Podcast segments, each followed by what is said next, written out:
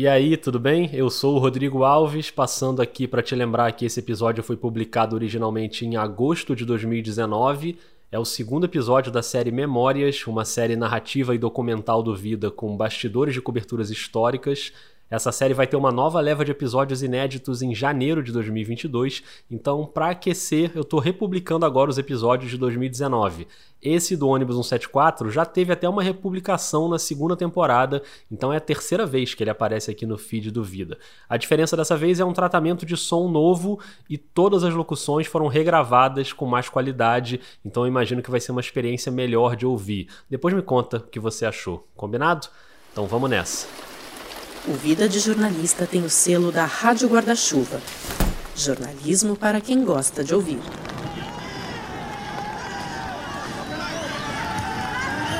A confusão é muito grande aqui e a gente vê que a imprensa toda está aqui na porta do ônibus. Os policiais levantam as armas para o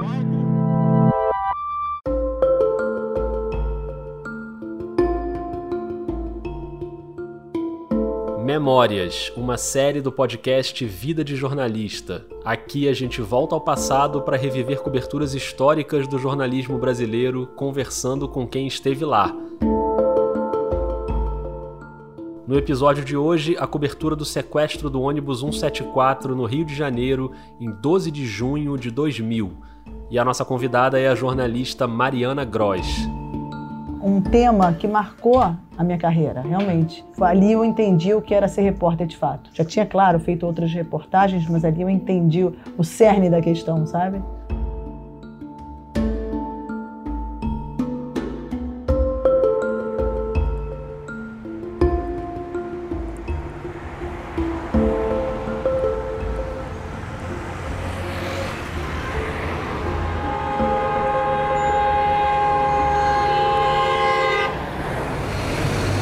Tô aqui no meio da confusão do trânsito do Rio de Janeiro. Na verdade, esse som que você tá ouvindo podia ser gravado em qualquer lugar da cidade, né? Mas eu tô aqui na rua Jardim Botânico, na esquina com a rua Doutor Neves da Rocha, que é bem em frente ao Parque Laje.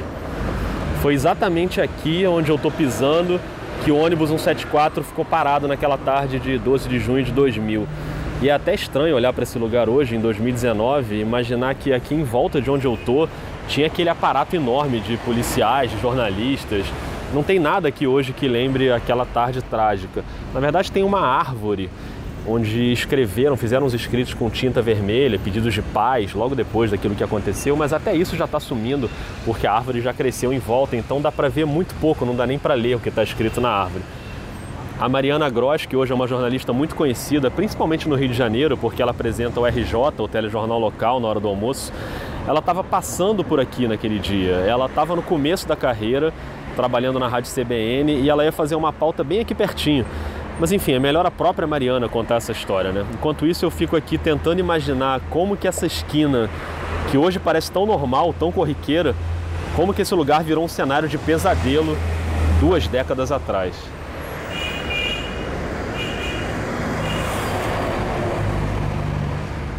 Aquele episódio aconteceu, eu tinha 21 anos. Eu então estava começando é, na carreira, já tinha feito outras coberturas importantes, assim, de acidentes e, e afins, mas nunca tinha uma, feito uma cobertura de sete horas. Né? Foi uma cobertura de sete Essa horas. cobertura de sete horas que a Mariana cita reuniu ali no Jardim Botânico vários jornalistas, mas o que me chamou a atenção quando eu estava decidindo qual seria a melhor maneira de contar essa história foi que no caso da Mariana, ela não foi designada para essa pauta, ela trombou com a pauta.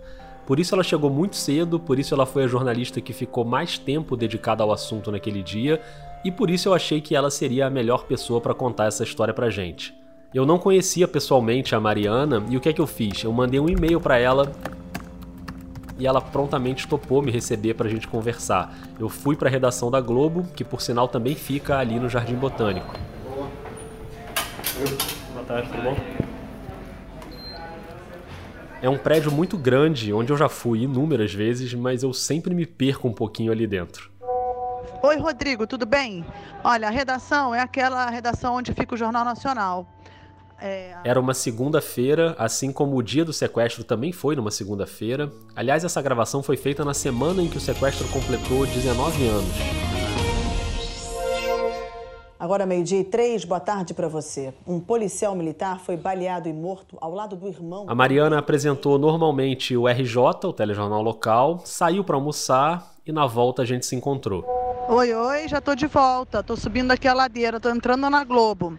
Onde é que eu te encontro? O papo nem foi na redação, foi numa salinha bem pequena, bem tranquila ali no térreo do prédio da Globo, que na verdade era uma antessala para uma sala de reunião. Tava rolando uma reunião, inclusive, então de vez em quando passava alguém.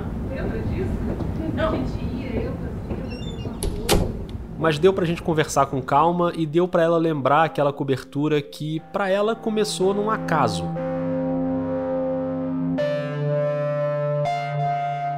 O que me marcou mais foi que eu não saí de casa para fazer, não saí da redação para fazer essa reportagem. Pois é, você estava fazendo uma outra pauta que não tinha nada a ver com isso, numa papelaria ali perto. Onde era exatamente? O que, que era essa Exato. pauta? Eu morava com minha mãe, ainda morava com minha mãe né, nesse momento, e eu estava fazendo então uma reportagem sobre. Quer dizer, eu ia fazer uma reportagem sobre venda de material escolar ah, o aumento dos preços dos cadernos e, e tesouras e afins. Uhum. E aí e me deixaram escolher uma papelaria perto de casa, porque a rádio era na Glória, então até eu chegar lá perderia muito tempo. E aí o meu chefe falou: Olha, Mariana, então fica aí na tua região, já faz a reportagem pra gente, já narra daí mesmo, e depois o motorista te busca para você vir para cá. Falei: Ok. Então eu escolhi aquela papelaria que ficava no Jardim Botânico, um quarteirão à frente de onde o ônibus estava parado. Minha mãe morava, eu morava com minha mãe ali, pertinho.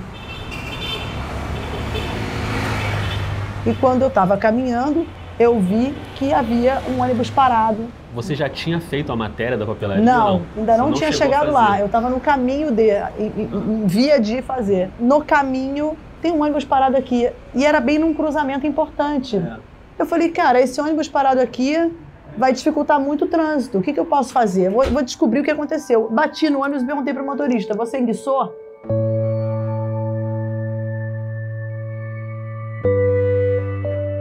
Para quem não é do Rio, vale explicar que a Rua Jardim Botânico é uma das principais ruas da zona sul da cidade e um ônibus parado ali no meio era o suficiente para dar um nó no trânsito. Por isso a preocupação inicial da Mariana. Só que o que ela achava que era o motorista, na verdade não era, né?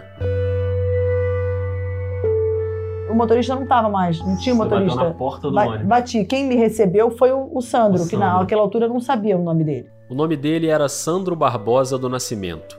Ele tinha 21 anos, nascido em São Gonçalo, na região metropolitana do Rio. O pai dele abandonou a mãe dele quando ela ainda estava grávida, e aos 8 anos ele viu a mãe ser assassinada na favela onde eles moravam. A partir dali ele foi morar na rua, depois se viciou em cocaína, roubava para comprar droga, nunca se alfabetizou e para ter o que comer, ele passou a frequentar a Igreja da Candelária, no centro do Rio. Foi lá que ele sobreviveu à chacina de 1993, em que oito jovens foram assassinados. Sandro tinha 15 anos na época. Naquela segunda-feira, dia do sequestro, ele se drogou durante a manhã. Ele tinha tentado trocar um revólver calibre 38 por mais droga, mas não conseguiu. E foi com esse revólver que ele entrou no ônibus 174 que fazia o trajeto Central Gávea. Ele pulou a roleta, se sentou, só que o revólver estava à mostra e um dos passageiros notou e fez sinal para uma viatura que estava ali perto. Rolou um pânico, o motorista e o cobrador conseguiram fugir, alguns passageiros também, mas vários outros ficaram dentro do ônibus. E foi esse cenário que a Mariana encontrou, só que ela ainda não sabia de nada daquilo. Não tinha ideia, não tinha ideia do que estava acontecendo ali. Era um ônibus parado com alguns poucos passageiros, com um olhar meio assustado, mas eu achei que podia ser de, um, de uma situação de um ônibus parou e a gente vai ficar aqui esperando muito. E aí eu resolvi bater no vidro. O Sandro é que me respondeu: sai daqui, eu vou matar todo mundo. Era uma frase meio nesse sentido, assim, pela sai daqui, pela ônibus. janela do ônibus, com aquela, aquele boné meio camiseta enrolado na cabeça. E aí eu me afastei, liguei para a rádio, mas na hora engraçada eu não me assustei, porque é uma, uma cena corriqueira do Rio, um assalto a um ônibus, é, né? É. E aí eu liguei pro meu chefe e falei, olha só, vamos, vou fazer um flash aqui, porque tá tendo um assalto aqui no Jardim Botânico no ônibus. Ele falou, ah, tá beleza, vai fazendo então essa cobertura, depois você faz, ainda falou assim, depois você faz o, a papelaria. Eu falei, ok, mal saber ele é. na repercussão que ia ser essa, essa reportagem. E eu fiquei ali, eu conheço bem a região, porque eu nasci e sempre morei ali. Então eu sabia de onde, onde eu poderia ficar em melhor ponto, isso facilitou também. Quando você chegou ali, já tinha gente de imprensa ali também chegando não, perto? Não, não tinha ninguém. Tinha um carro da Globo, uma geradora que a gente chama, um carro grande desses, com um satélite em cima, que o Flávio, inclusive conheci ele depois, Aham. o Flávio, que era que é funcionário da, da casa aqui, ele também, voltando de uma reportagem, ele notou um ônibus parado. E ele resolveu parar a geradora para fazer as imagens. Então, tinha essa geradora parando, Entendi. Mas ainda sem repórter. Aí, em seguida, começou a chegar a polícia. Tem que ir pro canal, então. Tá, segurança de vocês mesmo. Atenção aí, ó. e cercou o local. E eu, por sorte, por conhecimento também da região, eu fiquei num ponto. eh, o ônibus, eu via o ônibus, a lateral dele, a lateral direita dele, olhando o ônibus para frente, né, para Aham. Jardim Botânico. Eu via o tempo inteiro a lateral direita dele, onde estavam os reféns sentados. E o Sandro também fazendo uma ação mais ali à direita do ônibus, não o lado do motorista, o lado direito mesmo. E ali você não tinha mais acesso depois que fecharam. Então eu fiquei nesse quadradinho ali Aham. nesse quadradinho entre o ônibus e a rua Lineu de Paula Machado. E quando foi que você teve ideia de que não era um assalto simples e que era uma coisa maior? Eu né? comecei a ter ideia quando o tempo começou a passar e, e o caso não se resolvia. Em meia hora eu vi que realmente, e assim, as pessoas começaram a chegar, todas as emissoras começaram a chegar, e o BOP começou a se posicionar, os atiradores de elite no Parque Lage, nas coberturas dos prédios.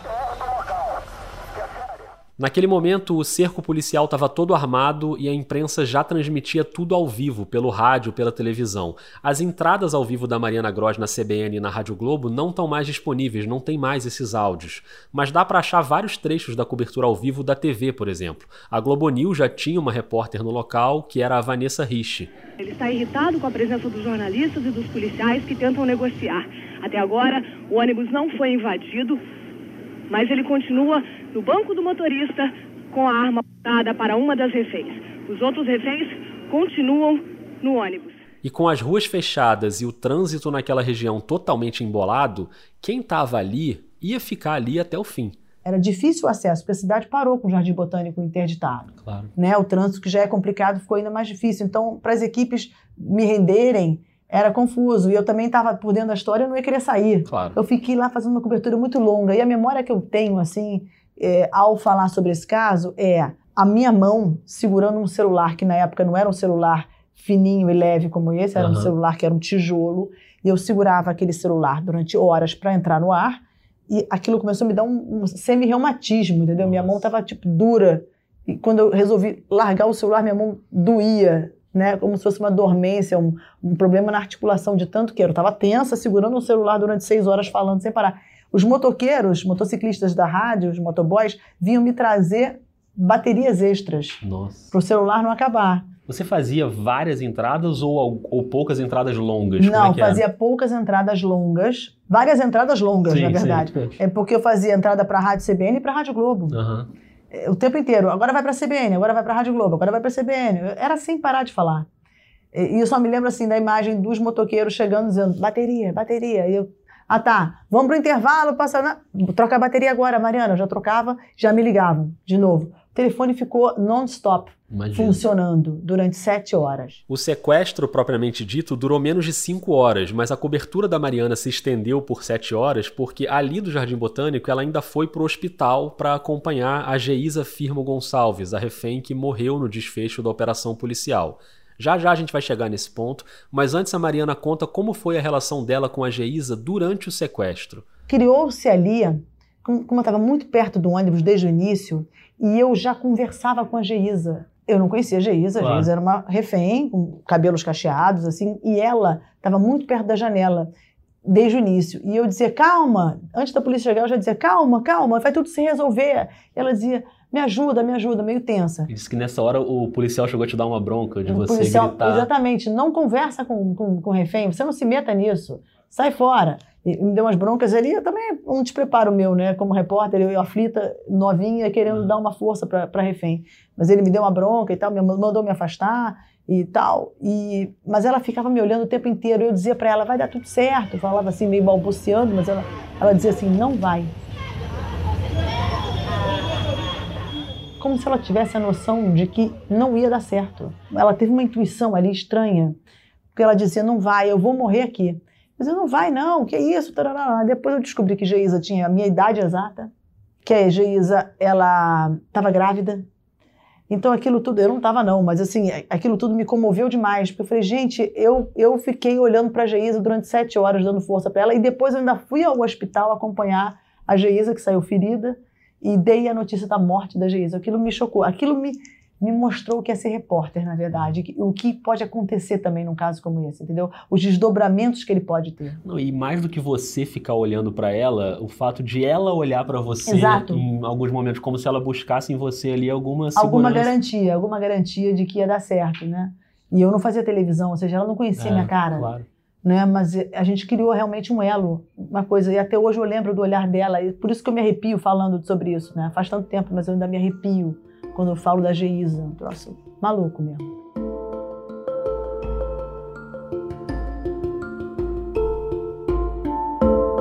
Difícil imaginar, né? Pra gente que não tava ali na hora, é um peso emocional muito grande nessa cobertura. E eu sempre tento fazer esse exercício, convido você que tá ouvindo para fazer esse exercício comigo, de tentar se imaginar ali naquela esquina, com toda essa tensão, os barulhos, a situação se desenrolando ali na sua frente.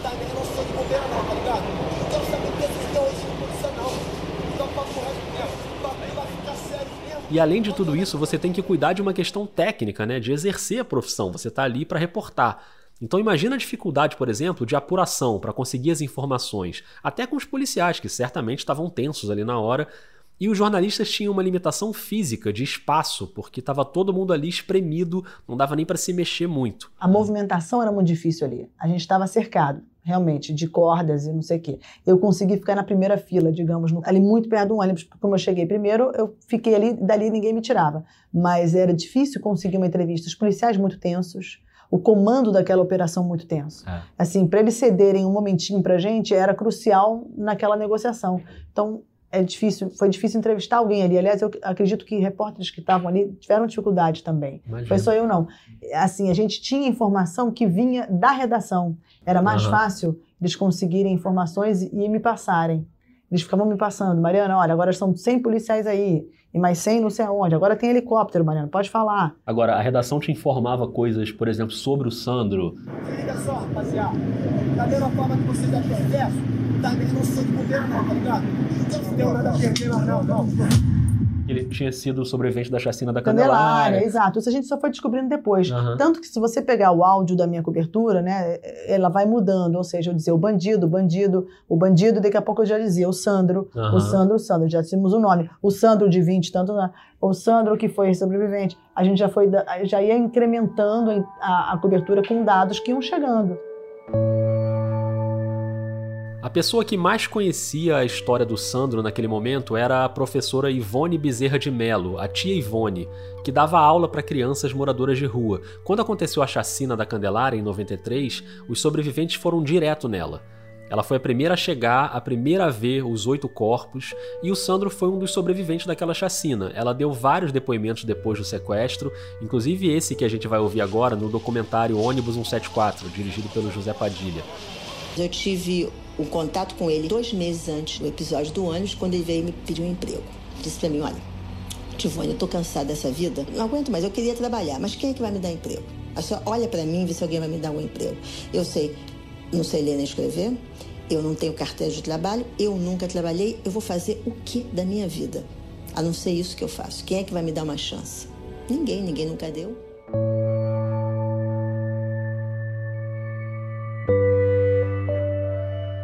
Você chegou a entrar algumas vezes emocionado no ar? Sim, teve um Aham. momento tenso que ele colocou a arma na boca da, da, da refém, É. né? Não, teve um outro momento também que ele simulou que tinha matado Aham. um dos reféns e deu um tiro lá dentro. Foi. Deu outro tiro. Deu outro tiro. A gente não sabe se foi numa refém ou não. Essa é a Vanessa Rich reportando para Globo News. Deu outro tiro em direção ao chão do ônibus. A gente não tem a exata noção se foi na refém ou não. Momento em que. Essa é a Luana Belmont, uma das reféns. Ela explicou como foi esse momento ali da simulação. Uma encenação, que ele disse que iria fingir que estava matando a Janaína. Foi a hora que ele deu o tiro. Nessa hora, ele enrolou ela no lençol, fez ela ajoelhar e deu um, botou o revólver do lado direito da cabeça dela, mas apontou pro chão e atirou. É óbvio que tudo isso só ficou esclarecido depois, quando a Janaína apareceu. No meio da confusão, a jovem que teria sido baleada se levantou. Estava viva. Ele me pegou, daí ele, ele fez eu escrever no vidro. Daí ele colocou, ele colocou a arma dentro da minha boca, falou que ia me matar. Fez maior terror com a gente, assim, todo mundo passando mal. Tinha duas senhoras mal. E simulou que ele tinha me matado, entendeu? Na hora, para quem estava ali na cobertura, o Sandro tinha matado uma refém. E aquilo me chocou. Porque aí eu falei, cara, eu presenciei a morte de alguém na minha frente, a sangue frio. Aí me chocou. Imagina, uma menininha não tinha se formado ainda, tinha um ano e meio de faculdade. Aí eu liguei pro meu chefe falei, Mauro, pelo amor de Deus, cara, ele matou a refém na nossa frente. Ele falou, Mariana, Mariana, fica firme, você está numa cobertura importante, segura e conta o que você está vendo. Vai entrar no ar agora. 3, 2, 1, pum, entendeu? Ele me deu um tranco também que foi muito importante, que é para nós. Uhum. Todo mundo, as pessoas quando eu conto isso dizem: "Nossa, mas que homem desumano". Não, desumano não, ele fez o, o certo. Uhum. Repórter tem que segurar as pontas mesmo, porque a função do repórter é reportar. Agora você imagina reportar ao vivo uma série de acontecimentos e às vezes aquilo parecia até filme de ficção, né? Porque o sequestro teve vários momentos muito marcantes. Não é que durante aquelas horas o Sandro ficou ali esperando dentro do ônibus para ver o que ia acontecer ou tentando sair enquanto a polícia negociava. Não, o Sandro tomou várias decisões que colocaram o nível de tensão lá no alto como esse momento que a gente ouviu ainda há pouco, quando ele simulou a morte de uma refém, e um outro ponto em que ele tentou sair com o ônibus uma situação surreal, porque estava tudo cercado e mesmo assim ele tentou. Teve uma hora que ele parou, me levou para a cadeira do motorista, sentou, me fez sentar no colo dele e queria que eu dirigisse o ônibus. Ele queria sair com o ônibus da, daquele local. Essa é uma das reféns, a Luciana Carvalho, num depoimento ao documentário do José Padilha. E ficava é, aterrorizando. Fala para eles que eu quero isso, que eu quero aquilo pra, senão eu vou te matar. Se você não convencê-los, eu vou te matar. O repórter Eduardo Tchau, da Globo, contava o que estava acontecendo naquele momento ao vivo. O assaltante agora está tentando sair com um ônibus com a vítima no colo dele. O criminoso ainda obriga um passageiro a ajudá-lo, mas os dois não conseguem fazer o ônibus andar.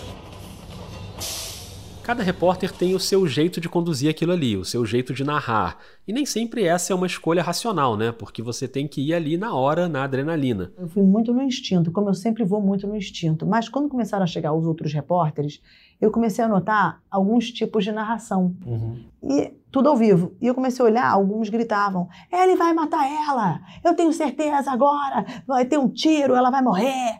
E eu não, falei, cara, eu não, eu não consigo. Eu, talvez eu ente, tenha entendido qual fosse a minha linha ali, a minha uhum. linha que eu ia traçar até hoje, que é uma coisa espontânea, de intuição, de improviso, é, e sem nunca fazer algo é, que passe, na minha modesta opinião, de um limite de um limite editorial, de, né? Eu não queria fazer algo sensacionalista, uhum. nem um pouco, eu nunca gostei disso. Então, é, ali eu entendi qual seria a minha linha. E eu continuei seguindo essa linha de narrar e dizer, um momento muito tenso aqui, é, a gente percebe, é, com as minhas percepções sim, mas sem exacerbar, entendeu? É um momento tenso aqui, a gente vê a fisionomia da refém, ela está realmente muito nervosa, os policiais têm uma movimentação agora, dando uma energia, mas sem dizer, e agora? Uma movimentação de policiais. Eu não estou criticando quem tenha feito isso, claro. cada um tem um estilo. Ah, claro. Mas eu descobri que ali que o meu não era esse. E quando anoitece, fica mais difícil para você Muito mais. enxergar as coisas? Muito mais. O ônibus ficou escuro, aí eles botaram holofotes. Eu me lembro que prenderam holofotes num poste, prenderam holofotes, na, acho que numa planta do, do Parque Laje também. Enfim, tentaram iluminar de tudo quanto foi jeito, até a rua, para facilitar a ação dos policiais. Mas assim, quando o desfecho se dá à noite, as imagens não são tão claras, né? O desfecho daquela operação policial, como todo mundo sabe, foi uma tragédia completa. Faltando 10 minutos para as 7 da noite, o Sandro desce do ônibus usando a Geisa como escudo e o policial do BOP, Marcelo Oliveira dos Santos, que estava escondido em frente ao ônibus, avança e atira contra o Sandro usando uma submetralhadora. Mas ele erra o tiro e acerta a Geisa de raspão no queixo. A reação do Sandro é disparar a arma e ele dá três tiros nas costas da Geisa. Tudo isso aconteceu em poucos segundos e os jornalistas viram tudo aquilo ali de perto no meio de um enorme tumulto. A confusão é muito grande aqui e a gente vê que a imprensa toda está aqui na porta do ônibus. Os policiais levantam as armas para o alto. Como é que foi aquele momento? Queria que você tentasse narrar eu e lembrar. Eu lembro o seguinte, que eu ouvi de um repórter que eu acho que foi o Ari Peixoto, que estava pela TV Globo, é, quando eles desceram e que houve um tiro, o Ari falou, todo mundo no chão. E a gente então se, se esquivou e se abaixou, porque quando deu um disparo tão perto, a gente estava perto, né? E aí a gente ficou meio tenso de ser baleado ali. Então todo mundo foi para o chão. Eu fui para o chão junto com um cinegrafista de alguma emissora. Eu estava sozinha pela rádio. Rádio você trabalha sozinha. E aí eu fui para o chão, e aí, mas olhando assim, e aí já vi o Sandro sendo levado para um camburão da polícia e os vários policiais montando em cima dele, a porta se fechando e o carro indo embora. Essa imagem eu vi mesmo, claramente. E a Geisa ferida, sendo carregada mal e porcamente por, também por um policial que botou ela numa ambulância e ela foi levada. Fecha, fecha, fecha aí, fecha aí, fecha aí! Fecha aí, sai, porra, sai! Sai, sai, sai! Sai, porra! Vem, meu irmão!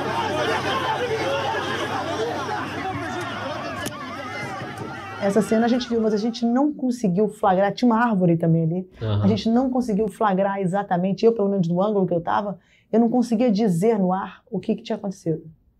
Eu falei, gente, houve um tiro, não sabemos se o Sandro ou a refém estão feridos, a refém está desmaiada, eu não sei se ela está baleada, porque a gente não via sangue, aparentemente. Então foi difícil, esse desfecho na narração não ficou tão claro, mas assim, eu deixava claro que não estava claro. E foi tudo muito rápido. Muito assim, rápido. Não tinha como você saber de quem partiu o tiro. Exato. Foi, né? Mas aí eu falei, vou seguir agora então, a refém já estava com o motorista já posicionado, a gente seguiu a, a ambulância colados nela até o Miguel Couto.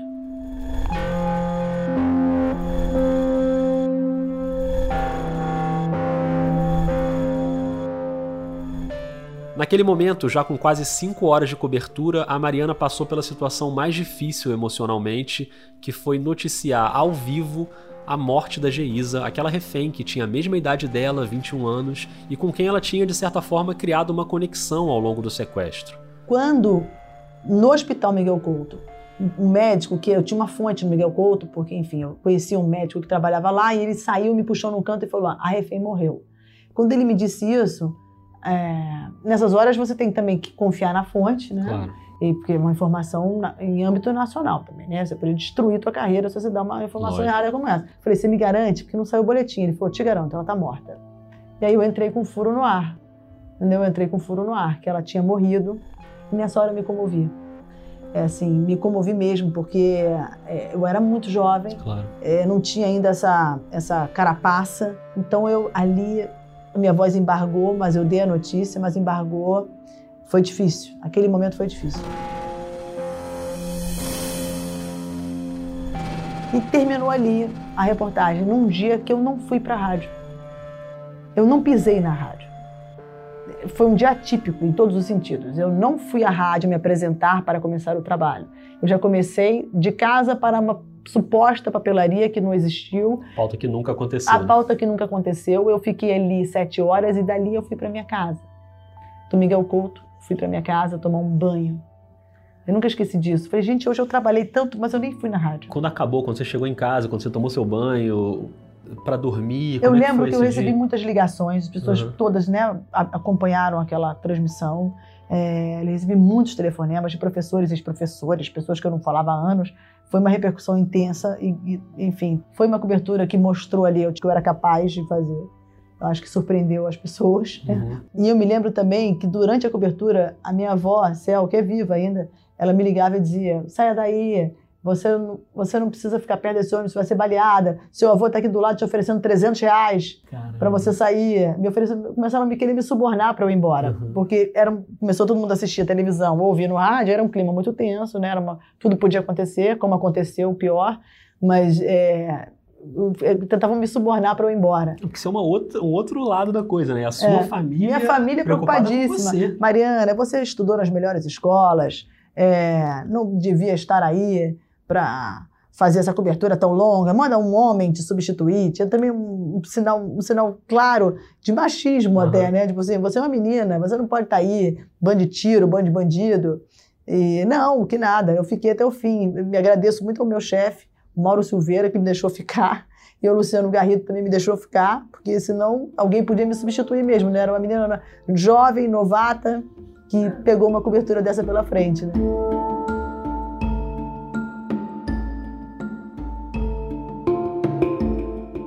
A cobertura do dia do sequestro terminava ali, mas o caso ainda ia se estender por muito tempo. Logo dois dias depois, em 14 de junho, houve o enterro da Geisa em Fortaleza, com a presença de 3 mil pessoas no cemitério do Bom Jardim, e a imprensa, claro, ia cobrando respostas das autoridades para explicar aquele desfecho desastroso. O governador do Rio era o Antony Garotinho, obviamente ele teve que se pronunciar. O desfecho não foi o que o coronel Penteado desejava e muito menos o governador do estado. Talvez fosse melhor até que tivesse demorado mais, mas a menina não tivesse morrido. O coronel José Penteado, que o governador cita nesse áudio que a gente acabou de ouvir, foi o comandante da operação. Ele tentou explicar e justificar o que aconteceu. Vamos ouvir nesse trechinho de uma reportagem da Tatiana Nascimento. O coronel que comandou as negociações explicou que em nenhum momento o bandido deixou de apontar a arma para os reféns e que ela estava engatilhada, o que poderia ser um risco. Havia o mesmo risco quando o policial atirou no assaltante. Era o momento certo de dar um tiro de surpresa, conseguir a surpresa em cima dele e resgatar a vítima. Só que ele, ao cair, caiu disparando a arma. O coronel só não soube explicar como o bandido morreu. O Sandro foi morto por asfixia dentro do camburão da Polícia Militar e foi enterrado mais de um mês depois do sequestro, no dia 15 de julho. Só duas pessoas foram ao enterro dele: um presidente da Associação de Moradores da Favela Nova Holanda e a dona Elsa, que se dizia mãe do Sandro. Ela dizia que quando teve o Sandro não conseguiria criar e aí entregou para uma amiga. Essa amiga é que teria criado o Sandro e foi assassinada na frente dele quando ele tinha oito anos. A dona Elsa ficou tentando provar a identidade do Sandro, buscando uma certidão de nascimento que não existia, chegou a fazer um exame de DNA que deu negativo e o Sandro acabou sendo enterrado como indigente. Os policiais que mataram ele foram julgados e absolvidos. Cinco policiais, um capitão e quatro soldados que acompanharam o bandido no camburão da polícia até o hospital. Essa é a repórter Lília Teles. Estão presos no batalhão acusados de homicídio. O soldado Marcelo Santos, que atirou contra o assaltante, não foi detido. Ele foi afastado do trabalho nas ruas até que terminem as investigações. Esta semana, a justiça absolveu os policiais. Por quatro votos contra três votos, os senhores jurados, quanto ao acusado Ricardo de Souza Soares, negaram o quesito pertinente à autoria, absolvendo. E quanto aos réus Flávio do Val Dias e Márcio de Araújo Davi, também por maioria, decidiu-se pela absolvição. A gente ouviu a juíza Maria Angélica Guedes, do quarto tribunal do júri, lendo a sentença. E ela mesma lamentou a decisão dos jurados. É, os jurados entenderam que o Sandro morreu de qualquer outra coisa que não de asfixia. Isso a gente tem que parar e pensar. Porque senão nós vamos voltar à barbárie. E isso nós que somos, representamos o poder constituído, nós que formamos a sociedade, nós que tivemos a oportunidade de estudar, nós que tivemos a oportunidade de ter proteínas para pensar, a gente tem que parar e pensar e começar a agir de uma forma cidadã, de uma forma respeitando a nossa Constituição, respeitando o indivíduo, tentando salvar os santos. Né? Quer dizer, não é uma bandeira do santo, mas é uma bandeira dos santos. Incomoda a nós ver essas crianças abandonadas, nos incomoda ver os adolescentes abandonados, nos incomoda ver um povo inculto, nos incomoda tudo isso, incomoda até nós aceitarmos uma coisa assim muito pacífica de que o Sandro merecia morrer. O caso ainda teve repercussão por muito tempo. Em 2002 saiu o documentário Ônibus 174 e em 2008 teve o filme de ficção Última Parada 174 do Bruno Barreto, filme que conta a história do Sandro. A Mariana Gross, pouco depois daquela cobertura, saiu da Rádio CBN e foi para a TV Globo, e ela até evitou ao longo desses anos ficar vendo filme, vendo documentário, revivendo aquilo tudo. Eu confesso que eu vi do Zé Padilha, uhum. que, que, eu dei uma contribuição de alguns Sim. depoimentos para ele, então eu assisti, mas eu, engraçado, eu procuro não ver, porque é algo que me traumatiza um pouco. É. Entrar em contato com esse tema, são tantos temas até hoje tão difíceis que eu tenho que, que noticiar, que quando ah, surgiu um novo filme sobre um 74 não me atrai tanto. Uhum. Né? E acho que é natural. a gente não queria também ficar lembrando o tempo inteiro, porque outras histórias vieram, outras infelizmente estão por vir. Sim. Então é uma espécie de autoproteção também, sabe? É, imagino. Não é fácil, não. Entre essas outras histórias, a Mariana cobriu, por exemplo, o massacre de Realengo em 2011, quando um rapaz de 23 anos invadiu uma escola municipal com dois revólveres, saiu disparando, matou 12 estudantes que tinham entre 13 e 16 anos, deixou mais de 20 feridos e depois se matou. Tragédia. Vamos agora com a repórter Mariana Gross, que está na porta do Hospital Albert Schweitzer, acompanhando o atendimento às vítimas. Mariana. Ana Paula, são duas entradas aqui no Hospital Albert Schweitzer. A gente está em frente à entrada da emergência. É por aqui que os parentes dessas crianças estão sendo recebidos. Eles estão sendo levados para o último andar do prédio, no auditório. E lá eles recebem as informações, a informação de que uma das crianças morreu agora há pouco. Foi dada para um casal. A gente ouviu daqui de baixo os gritos da irmã dessa menina que teve a confirmação da morte. A gente realmente é uma, é uma cena muito triste, Ana Paula. A gente ouve os pais desesperados, muitos deles, no último andar, ao receber a notícia da morte de seus filhos, tiveram que descer aqui para emergência para receber atendimento. Os médicos, a gente viu vários médicos chorando aqui. Eles saem para. Assim como poucos meses antes de Realengo, ela tinha ido até a região serrana do Rio para cobrir as enchentes devastadoras que mataram quase mil pessoas. Desabrigados. A repórter Mariana Gross acompanha o drama aqui em Taipava desde ontem. Esse tapete foi arrastado porque a água atravessou essa casa, ficou completamente destruída. A gente vê muita lama, muitas árvores dentro dos cômodos, só que 12 pessoas morreram. E com o agravante de que ela reconheceu o corpo de uma amiga durante essa cobertura. É, houve momentos bem difíceis, como essa cobertura de Realengo, você está na porta de uma escola e vê crianças baleadas saindo, carregadas num camburão. Né, numa, era, não era um camburão, era um carro com uma, com uma, uma caçamba que um pai emprestou para levar. E aí você vai até a porta do hospital e começa a ver que crianças morreram assassinadas dentro de uma escola. Aquilo foi bem dramático, aquilo foi bem difícil. Mas assim, eu diria, se você quiser um grau de comparação assim, eu diria que a tragédia na Serra foi a pior cobertura que eu já fiz. Não é porque eu reconheci o corpo de uma amiga que estava numa casa, nada disso. Porque assim, a tragédia, ela se ampliou de uma forma que eu nunca tinha visto, né, em vários pontos. Eram muitos mortos, eram, eram caminhões frigoríficos com corpos. Foi horrível aquilo, aquilo foi, foi, muito, foi muito duro. Aquilo era de chorar todos os dias, todos os dias.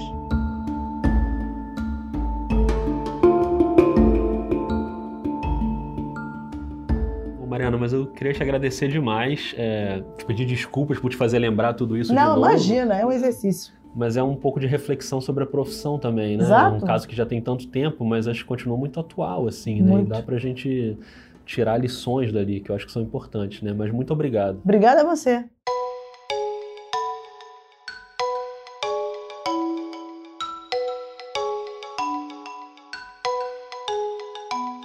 Obrigado também a você que ouviu até aqui. Se você gostou do episódio, compartilha com outras pessoas que também podem se interessar. Comenta o que você achou nas redes sociais e marca o Vida, a arroba é vida jornalista no Twitter e no Instagram.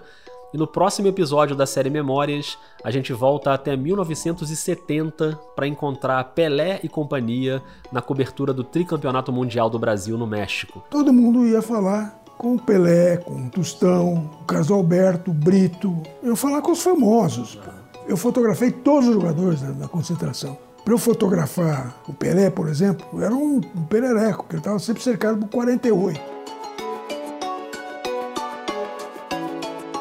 Memórias é uma série especial do podcast Vida de Jornalista, publicada originalmente em 2019 com oito episódios. Esses episódios estão sendo republicados agora, um por semana, com áudio remasterizado e as locuções regravadas com uma qualidade melhor. Em janeiro de 2022 começa uma nova leva de episódios inéditos. Eu sou o Rodrigo Alves e faço sozinho todas as etapas da produção: a pauta, a pesquisa, a entrevista, o roteiro, a locução, a edição, a sonorização, as artes, a divulgação. E o único financiamento do Vida é dos próprios ouvintes. Então, se você quiser e puder apoiar, esse apoio é muito importante para a sequência do projeto. É só buscar o nome do podcast no Catarse, no PicPay ou na Orelo. Lá você encontra os planos mensais. Procura também os outros podcasts da Rádio Guarda-Chuva, o Põe na Estante, a Rádio Escafandro, o Finitude, o Dissidentes, o Afluente e o Pauta Pública. Espalhe a série Memórias por aí e a gente se encontra de novo na semana que vem. Um beijo, um abraço e até mais.